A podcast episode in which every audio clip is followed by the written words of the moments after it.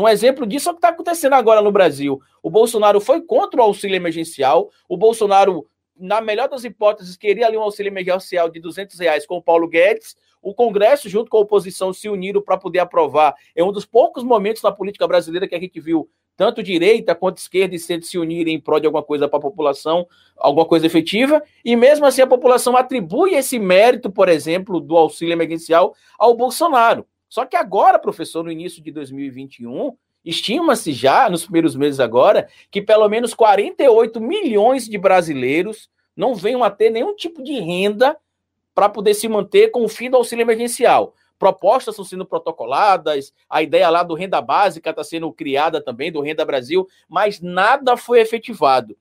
Como é que essa população vai ficar a partir desse período aí, professor Gessé? Porque a tendência realmente é, é complicada e a mídia tem manipulado essa informação. É, isso é um tema muito importante, Carlito, porque isso, isso vai ser. É... O Bolsonaro ele tem dois caminhos aí. É, obviamente, Bolsonaro ele foi eleito, né? É, porque ele não era o candidato das elites, obviamente, né? Porque ele é o quê? Quem é Bolsonaro? Bolsonaro é o principal representante político da milícia carioca, ou seja, do esgoto do Rio, do Rio de Janeiro. Né? Ninguém tem, isso não sei o que estou dizendo, Carlito.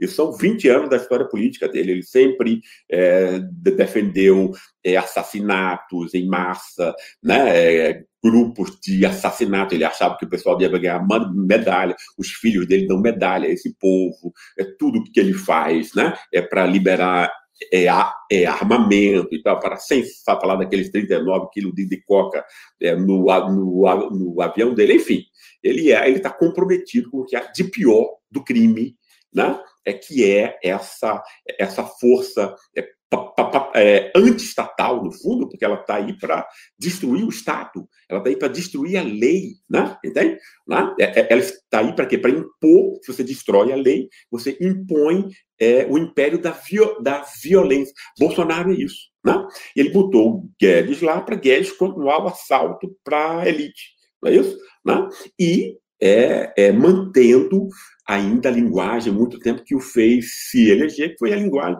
do ressentimento, Carlito, que no fundo é, essa linguagem é de Bolsonaro, no fundo, ela está baseada nesse racismo encoberto do Brasil. Né? Ou seja, que são dois racismos no fundo. Né? Tem um racismo da elite contra o povo em geral, esses 20% que é elite, classe média branca, contra o povo, mestiço e negro, né? que é chamado de corrupto. Né? Ou seja, o tema da corrupção, no fundo, né? é para criar solidariedade na elite, na classe média branca, né? para torná-lo para dar distinção social a esse pessoal, legitimar os seus privilégios e dizer, olha, a gente está aqui com um povo mestiço e negro que elege ladrão, que ele próprio é ladrão, inconfiável, etc. Agora, Bolsonaro usou isso, ele usou Moro, essa história toda, disse que pela primeira vez no Brasil ia, ia ter um presidente que não era corrupto, imagine, né? Ah, ah, é, o ridículo disso.